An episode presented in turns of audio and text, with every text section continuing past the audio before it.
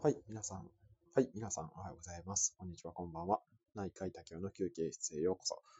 この番組ではですね、え医療情報の正しい考え方とか、患者力の高め方、あと診断の話などをですね、え内科医多教の診察室の裏の休憩室で、え自由にお話しする番組になっております。はい。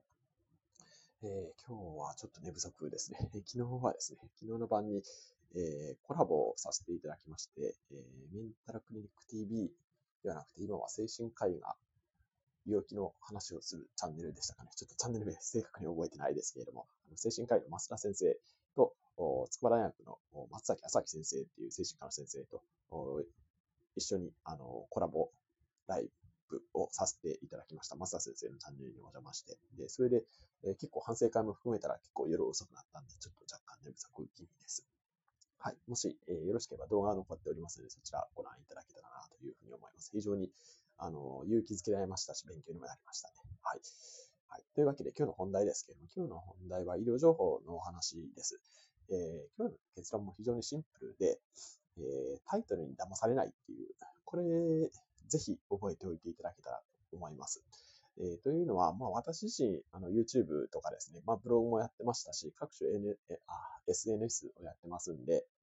まあ、そのタイトルでのお引き釣りみたいなののお技術、まあ、いわゆるキャッチコピー的なものですね。えーこれに関しては、まあ、いろいろ本も読んだりとかですね、えーしてあ、ある程度お勉強してきたんですけれども、おやはり新聞とかですね、えー新聞雑誌、あとインターネットのこう記事ですね。ではですね、まあ、そもそも読まれなければ意味はないというスタンスで、えーおられる方が、まあ、ほとんどじゃないかなというふうに思います。まあ、私自身もやはり YouTube、まあ、多くの方に見ていただきたいということで、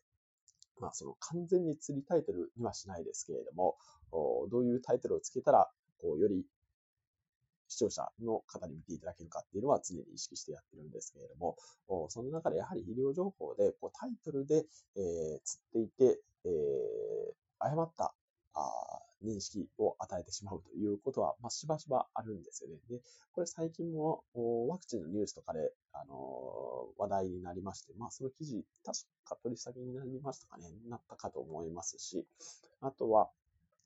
えっ、と、なんですかね、医療に関係、まあ、もう日常茶飯事あるんですけれども、あ、大腸がんのニュースとかですね、えーに関しても、タイまあ、中身はまあまあ、あの、問題ないんですけれども、タイトルだけ見ると誤解するっていうことがああるかなというふうに思います。で、これ実はまあツイッターとかでも非常によく似たパターンが起きていて、ツイッターではやはり140文字という限定された中で、え情報を出しますんで、え実はそこに貼られている、例えばリンクとかですね、えを見ると、実際には、あそのツイートされた内容とは、まあ、若干違うというか、もっと深い内容が書かれていたりするんですけれども、どうしても限定された文字数の中で情報を伝えるということになると、その本質ではない部分が、あポットライトが当てられたりとかっていう部分で、えーただそれがリツイートされたりとかっていうことで、ものすごい拡散されたことも、まあ、過去にありますし、そういった感じで、えーいかにこう、少ない文字数で情報を出すことは危険かっていうことは、まあ私自身もそうですし、ぜひ皆さんにも知っておいていただけたらなというふうに思います。で、まあ解決策としてはもう一つなんですけど、まあそこの、まあ記事を読むとか、あるいは、まあツイッターとかですと、リンク先の記事を見るとか、そういったことで、その本当にタイトルが正しいのかどうかっていうのを確認していただくのが一番いいとは思うんですけれども、いかんせん、まあ皆さん、というかまあ私自身もそうですけれども、忙しくてタイトルだけ見て、あと記事は斜め読みっていうことも、まああるかなと思うので、えーこれはまあ次回の意味を込めて、やはりタイトルと中身のこう整合性とかですね、そこは常に意識していただく必要があるかなというふうに思っております。